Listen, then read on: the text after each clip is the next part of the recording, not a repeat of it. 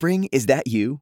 Warmer temps mean new Allbirds styles. Meet the new Superlight collection, the lightest ever shoes from Allbirds, now in fresh colors.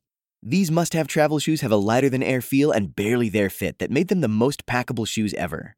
Plus, they're comfy right out of the box. That means more comfort and less baggage. Experience how Allbirds is redefining comfort.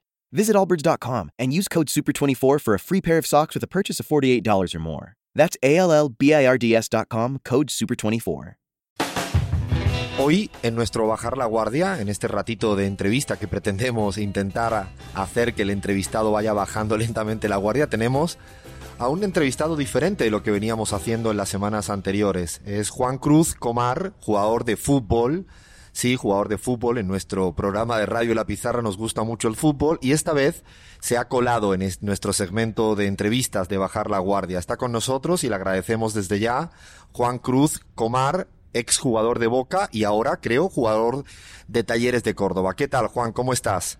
Hola, eh, todo bien. Bueno, gracias por, por compartir. Vamos a intentar tener una charla de 20 preguntas y ojalá lo podamos hacer en un tiempo de menos de, de 20 minutos. ¿Dale? Dale, dale, perfecto. Dale, bueno, empezamos por lo importante entre las cosas no tan importantes, como diría Eduardo Galeano. Hablemos de fútbol. De pequeño, que es cuando uno elige los equipos de los cuales van a ser siempre, ¿eras de algún equipo en especial de Rosario o Boca, River o cualquier otro de la Argentina? Eh, era hincha de Rosario Central. Rosario Central y al final te fuiste cambiando. No es que me fui cambiando, después eh, es, es como que uno va pudiendo separar la cuestión pasional de, de, la profesional. Por ejemplo, a mí jugando para talleres ya me ha tocado varias veces enfrentar a, Rosario Central y, cuando estoy dentro de la cancha tengo que hacer todo lo que está a mi alcance para que, mi equipo gane. Pero más allá de eso no, deja de, existir ese, esa pasión que igualmente va, mermando con, el tiempo y con el profesionalismo. De, de, los jugadores precisamente maravillosos que han salido de Rosario, han salido muchos, eh, ¿te quedas con alguno en especial? Sí, yo creo que el que más pude disfrutar, digamos, o, o los dos que más pude disfrutar, eh, son Di María y Lo Celso. Sí. Eh, en el caso de Di María, yo por ahí era más chico y bueno, lamentablemente no, no pudo ser retenido mucho tiempo en el club por el valor que tenía y por la, la necesidad económica de, del fútbol argentino y de, y de los clubes y en el caso de los Chelsea tenemos la misma edad, incluso lo, lo conozco, eh, hemos jugado en contra, hemos eh, compartido eh, algunas, algunas comidas y poder verlo dentro de la cancha al nivel que tuvo y después, bueno. Ahora está en el Betis, ¿no? Ahora está en el Betis, sí. Y, y incluso la selección argentina es como algo realmente gratificante. Es un jugador técnicamente muy exquisito, a mí me gusta mucho y está hay mucha expectativa en en Sevilla viéndolo en el Betis. Yo soy de Andalucía y está toda la gente muy atento a, ah, a cómo va a jugar. Sí, sí, sí. Eh, bueno, un refuerzo interesante porque el París, bueno, más allá de lo, la enorme cantidad de, de jugadores de energía que tiene, se había hecho su espacio, le había tocado jugar, había rendido bien, entonces creo que puede ser una, una pieza fundamental ahí en, en el Betis. Eh, se dice, eh, Juan, que cuando uno juega de defensa es porque no lo ponen de delantero. ¿Es así? ¿Siempre jugaste en esa posición? Sí, eh, engancha de 11, desde los 11, 12 años que se hace el cambio desde lo, lo, lo previo que es jugar 7 contra 7. Eh, siempre he jugado de, de defensor. Ah, o sea, por elección propia, prácticamente después de ese de esos primeros años. Sí, en realidad, bueno, me, me ubicaron allí y me empecé a sentir cómodo y después también uno como eh, que se va perfeccionando y se va formando como esa clase de jugador. Digo que si a esa, a esa edad me hubieran puesto en otro puesto, donde quizá hubiera necesitado eh, otros atributos físicos, no sé, por ejemplo, creo que por mi altura quizá hubiera podido jugar quizás de nueve. Entonces tendría que haber pulido eh, cuestiones de definición, de cabezazo, de anticipo y demás, eh, que no las pulí porque al tocarme otro puesto eh, trate de mejorar eh, las que están más relacionadas al, al que juego ahora. Claro. En el fútbol eh, es un deporte de equipo, ¿no? En el que pareciera que cada vez es más importante lo individual. De hecho, no sé, el balón de oro hoy en día parece tan relevante como una Champions. ¿Cuánto hay de verdad de, de, de egoísmo de los futbolistas en la cancha?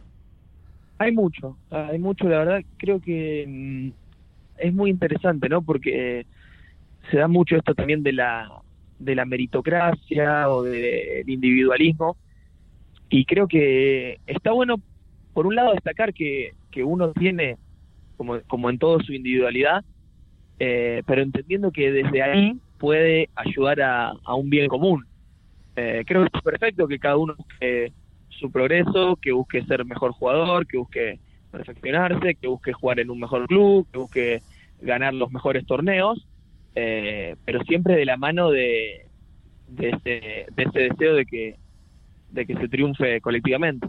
Claro, la dificultad esa, ¿no? De conciliar siempre esa relación tan, tan particular entre lo individuo y lo, lo colectivo. Te pregunto de cuando eras eh, niño con 14 años, ¿cómo era ese Juan Cruz viviendo en una pensión de, de Boca, entiendo, en esa gran ciudad llamada Buenos Aires, de la que yo también vivo, de hecho, hoy en día y a veces me abruma?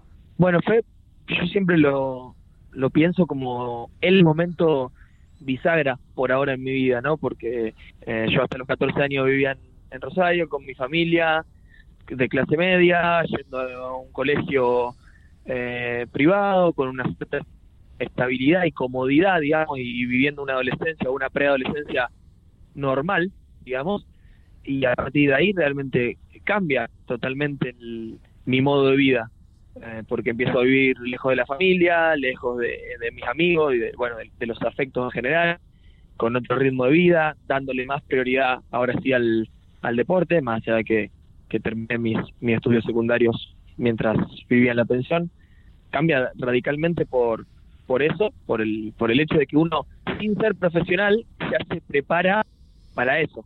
Y en esa no transición, Juan, eh, ¿cómo, ¿cómo manejabas el tema de los estudios? ¿Te gustaban? ¿Qué no te gustaba? No, siempre me ha ido bien en, en el colegio. Bueno, en, de hecho, casi siempre era abanderado.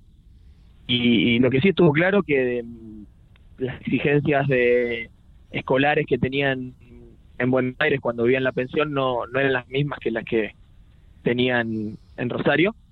Entonces, creo que ahí fue ahí es a lo que hago mención de eh, no, no, priorizar eh, digamos el, el, camino profesional pero sí eh, entender que como no pasa en otros ámbitos laborales eh, que uno sin sin sin cobrar sin sin ser profesional de algo ya empieza a vivir la vida de un profesional.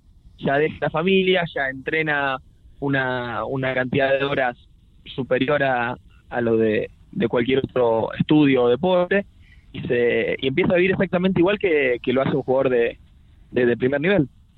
Claro, ahí ese es el, el cambio, ¿no? La, la mutación de, de, cualquier chico que, que empieza a ver el, el tema del fútbol, ¿no? Eh, ahí. Una pregunta que te hago justamente, eh, que te la habrán hecho mil veces, pero a nosotros nos interesa. ¿Por qué realmente te interesa la, la política a un jugador de fútbol como tú? Bueno, a mí creo que mm, por ahí no, no está bueno que, que hagas siempre mención de, que sea jugador de fútbol, porque me parece que eso siempre suma como a la estigmatización de que los jugadores de fútbol somos solo jugadores de fútbol. Y, en realidad yo, primero que nada, soy eh, una persona que, que vive una sociedad y que tengo los mismos deseos de que progresemos y se solucionen un, un montón de, de problemas. Creo que, que la política es la, la mejor herramienta que tenemos para, para producir esos cambios eh, y por eso eh, me gusta me gusta meterme, me gusta opinar y me gusta formar parte de, la política. Precisamente, Juan, nosotros tenemos en nuestro, eh, en nuestro programa de radio un segmento que se llama Fútbol y Política, porque de alguna manera queríamos desmontar el mito ese de que los futbolistas pues no tienen por qué hablar de, de política o casi ser extraterrestres y, y no ser, eh, ¿no? políticos, no en el sentido de los políticos casi gobernantes y ni, de, ni profesionales, dicho así entre comillas, sino políticos que le interesan las cosas co cotidianas, ¿no? Te pregunto por algo que te habrán preguntado ya muchas veces. ¿Has, ¿Has visto muchos jugadores de fútbol interesados en el sentido más amplio del término en la política? No, la verdad que he visto muy poco y si hago eh, un análisis así general de, de los compañeros que me ha tocado tener, creo que es muy bajo el porcentaje de, interesados por, por cuestiones políticas. Más allá de eso, me parece que puede ser, puede tener eh, un poco de relación con, con lo que vos mencionás de que eh, el fútbol muchas veces deshumaniza a la persona y el sistema en general prefiere jugadores que no se metan en política, pero por otro lado también pienso que eh, es algo que, que no solo se repite en el fútbol, sino también en, en ámbitos por fuera. Creo que hay, hay muchísima gente, hay un grueso muy grande de la, de la población que no, que no opina de política. Simplemente en el fútbol está como exaltada esa situación por la visibilidad que, que tenemos los, los protagonistas. Sí, de hecho, eh, ya te mandaremos eh, lo que vamos ahora revisando. Hemos, hemos analizado el papel de Sócrates, ¿no? Cruyff. De hecho, en, en, este, en este programa le dedicamos a un actual presidente de un país africano, Liberia, George Weah, que fue un jugador eh, de, de balón de oro, incluso a nivel mundial. Por eso hay mucho más de lo que a veces quieren invisibilizar, ¿no? Los, los, los grandes medios en, relación a. Ah, espero, espero la, espero la información esa que me interesó. Eh, la verdad que no, la había escuchado nunca. Ah, sí había visto una serie que se llama Rebeldes del Fútbol, que bueno, justamente son personajes que han estado vinculados con, con la política y, el, y el deporte. Tal cual, de hecho la semana pasada justamente le dedicamos a Eric Cantona, que creo que es uno de los creadores de esa, ah. de esa serie, es un personaje también que, sí, sí, así es. Eh, que, que, militó mucho. Bueno, eh, sigamos porque si no sí que nos vamos a quedar hablando más que eh, haciéndote algunas preguntas. ¿Se lee mucho entre los futbolistas? ¿Que tú sueles leer bastante? No, yo creo que se lee poco y en eso también somos un poco víctimas de algunos inventos contemporáneos como el Netflix o, o bueno, todas las, las aplicaciones y juegos que vienen derivados de las, de las computadoras que realmente bueno han, han suprimido esa, eh, esa linda imaginación que, que tenemos al, al leer y nos han facilitado las cosas cuando uno por una serie o por una película y en un minuto ya está eh, totalmente en, ensimismado en, en su mundo.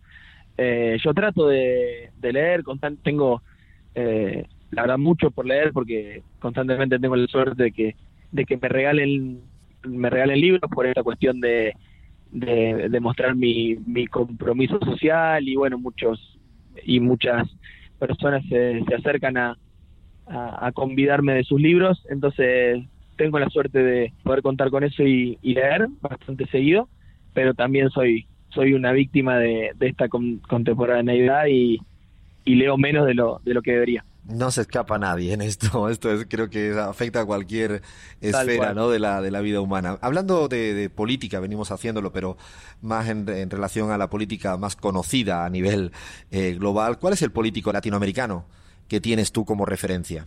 Creo que varios. Eh, y más allá de sus diferencias, siempre remarco, digamos, no la, las décadas pasadas que tuvimos de, de Unión Latinoamericana con con Néstor, con Cristina, con Chávez, con Lula, con Evo, eh, con Correa.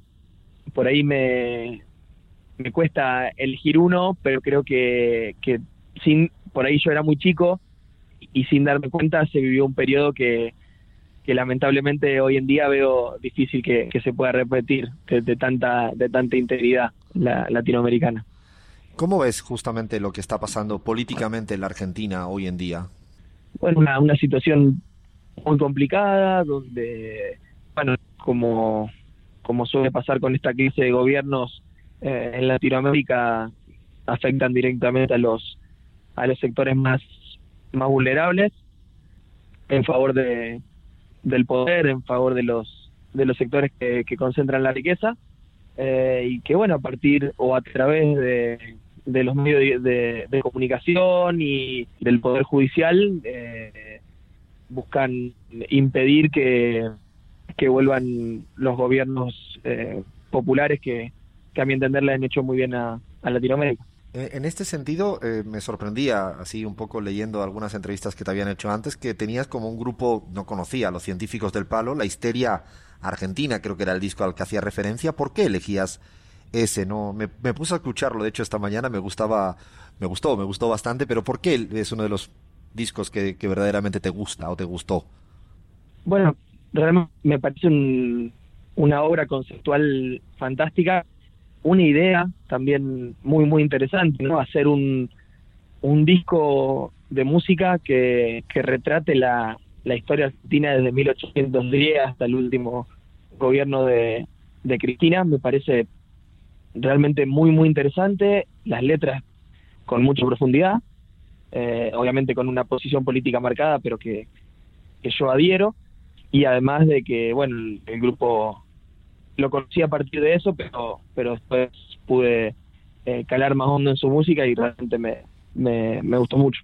Realmente recomendable. Yo lo descubrí gracias a, ti y me, me, gustó, así que lo recomiendo. También no, también interesante, interesante también no el nombre que no es la historia argentina, sino la, la, histeria argentina haciendo ese juego por ahí de, de palabras eh, también divertido. Es fantástico, la verdad. Incluso yo me miré si era, me había equivocado, ¿no? Y era la histeria argentina, tal cual.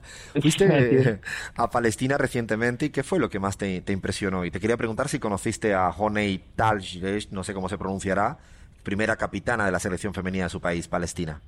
Bueno, primero no, no tuve la suerte de conocerla, a Joni, no voy a decir el apellido también porque es difícil pronunciar. es complicadísimo. Eh, porque bueno, ella eh, tuvo la suerte de ese momento estar en Rusia, en la previa al Mundial, eh, haciendo entrevistas, no sé si también trabajó como, como periodista, así que no me, no me pude encontrar con ella, pero más allá de eso fue realmente un, un viaje extremadamente movilizante, donde la verdad que tuve momentos de, mucho estrés, de, mucho dolor, por ver la, la, situación que viven los palestinos y las palestinas en, los territorios ocupados. La, es, difícil por ahí expresar la situación porque es distinta en cada según cada localidad.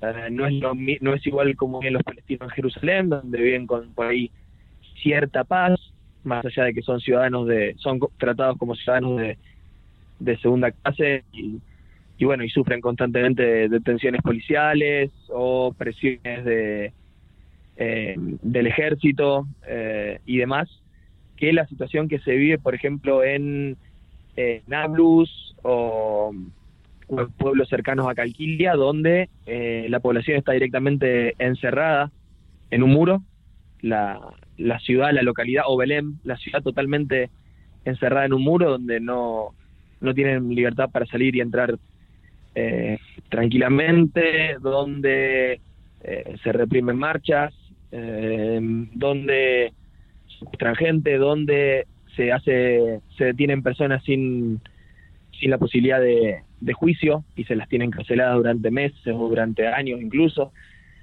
Entonces, bueno, vivir toda esa situación en carne propia, caminar por las calles y, ver imágenes de eh, en las puertas de las casas de, familiares o, amigos eh, asesinados por el por el ejército de Israel y que y que los los locales te cuenten en, con su propia voz las, las experiencias que han vivido. Es realmente algo muy duro y que cuesta entender que siga pasando en, en este siglo, en, ya ha entrado el, siglo XXI y que eh, además de todo esté totalmente invisibilizado, por lo menos en, en, nuestras tierras. Sí, llama poderosamente la atención eso último que dices del el gran silencio administrativo casi que le aplican algunas potencias y se fijan siempre en otros países de los que siempre hacen mucho ruido, ¿no? Eh, justamente eh, un poco lo sucedido recientemente en Brasil con la victoria de Bolsonaro. Me gustaría saber cuál es la valoración que haces tú de jugadores como Ronaldinho o Rivaldo que hayan apoyado explícitamente la candidatura de, Jair Bolsonaro.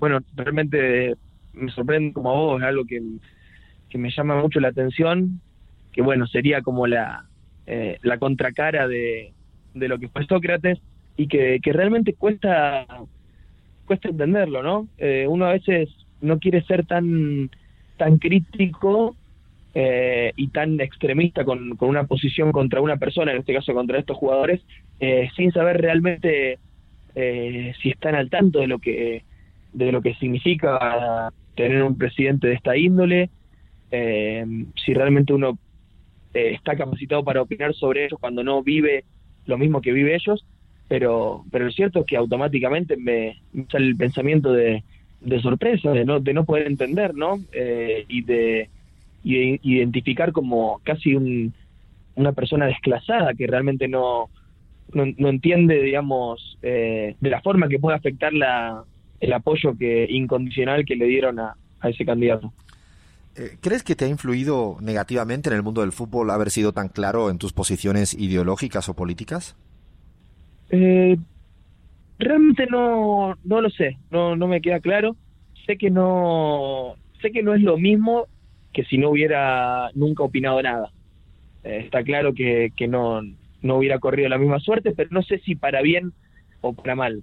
Eh, más allá de eso es algo que, con el tiempo he, ido superando y, he ido entendiendo que, que, es lo que me gusta hacer, que me gusta expresarme, que más allá de que esté eh, como presente esta, esta presión eh, mediática o, desde, el poder de, de no hablar, de no opinar demasiado desde, desde el protagonismo que, genera el fútbol, es algo que, ya he superado y que, que, con el tiempo he ido mejorando y eligiendo de mejor forma cómo, cómo expresarme.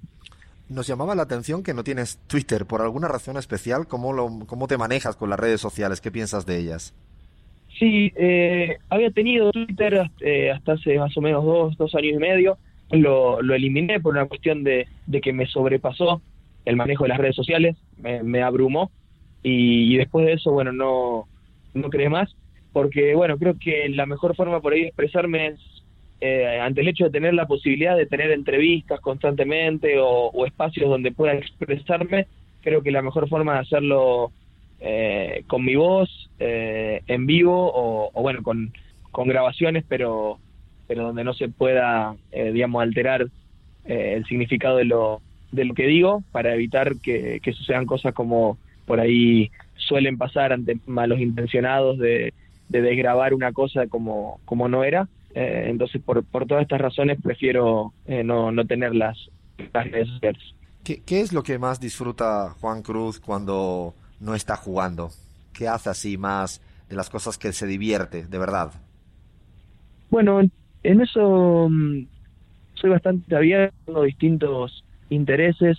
Eh, me he creado en Córdoba un, grupo de amigos y amigas ajenos al, fútbol que, que realmente me, me movilizan mucho y, y con el que puedo compartir eh, cosas que me interesan y, por ahí no son las, las que podría compartir con, con un plantel eh, de fútbol y entre ellas está un poco la militancia, esto de acompañar eh, procesos que sean por ahí en los barrios populares de, acá de Córdoba, de una u otra forma. En mi caso, bueno, entendiendo que, soy una figura pública dentro del fútbol, comprendo que a, los, a muchos niños eh, muchas veces les resulta, les resulta inaccesible la figura de, un futbolista y, poder estar ahí con ellos, acompañándolos, mostrándome humano, mostrándome eh, preocupado por, por sus problemas, por su situación económica, por su situación familiar. Eh, creo que, me acerca mucho, es algo que, me gusta mucho, que, realmente me llena. Eh, y después, bueno, distintas actividades como eh, presentaciones de libros, ciclos de cine, recitales, no sé, charlas por ahí de alternativas que no son del, todo populares. Creo que, hay muchas actividades y no sé si pudiera elegir una que, es la que más me divierte, como vos decís. Haces una vida bien activa y ya para ir acabando, eh, ¿qué quieres ser de mayor, si cabe esta pregunta así con un poco de trampa? Después de, me imagino que un día se deja de jugar a fútbol como le han pasado a todos y a todas. ¿Y qué te imaginas haciendo? Bueno, algo que en el último tiempo he estado pensando bastante. Eh, creo que por un lado falta falta bastante porque yo tengo 22 años y, y, estimo jugar muchos años más. No soy tan estructural eh, de pensar que, que, mi carrera tiene que ser hasta los 37, hasta los 38, sino que, que dejo que el camino me, me vaya llevando y definiendo hasta dónde y, cómo voy a jugar. Y por esta razón todavía no tengo definido qué, qué hacer en mi futuro. Lo que sí lo que sí tengo claro, o por lo menos una voluntad que, tengo, es eh, estar relacionado a la política, eh, que como te dije en una de las primeras preguntas, es a mí la, mejor herramienta para, para producir cambios en, en esta sociedad. Y ya sí, para ir acabando y siendo un poco original, te, te lanzo nombres y si puedes no pensar mucho, cosa que siempre es complicado lanzar una palabra que se te venga a tu cabeza. Voy a empezar por drogadura, Mauricio Macri. Eh, qué, difícil, en una palabra. bueno, no sé, las que eh, quieras, tampoco te voy a coartar, ni mucho menos. Bueno, Mauricio Macri. Eh, Cipayo. Creo que la, la encontraste en el momento que dejaste de pensar. Eh, Fontana Rosa. Número uno, escritor rosarino, mis tierras. El Papa Francisco. Ah, qué situación ambigua ahí. Eh, ay, no lo sé. ¿Me, la- me la dejar pasar esta? Dale, le hacemos un pasapalabra, ¿no? Eh, Cristina Fernández de Kirchner. Luchadora latinoamericana. Y acabo con uno de mis preferidos, Diego Armando Maradona. Hombre que alegró al pueblo. Buenísima, buenísima descripción. Hasta aquí sí llegamos. Eh, Juan Cruz Comar, gracias de verdad por haber compartido este ratito en nuestro Bajar la Guardia, que como te decía, nos gusta mucho el fútbol, nos gusta mucho la política y en, en, en este programa de radio intentamos completamente combinarlo permanentemente. Gracias de verdad por haber bajado la guardia con nosotros y haber dedicado un ratito de, de tu vida a atendernos. Bueno, muchas gracias. Muy, muy buena, interesante la entrevista. Un abrazo. Una- un abrazo muy fuerte. Reducing the amount of waste in your workplace will have a positive impact on our environment and can save your business money. It's also the law in Montgomery County. Make it your business to recycle right. Learn more at montgomerycountymd.gov slash recycle right or call 311.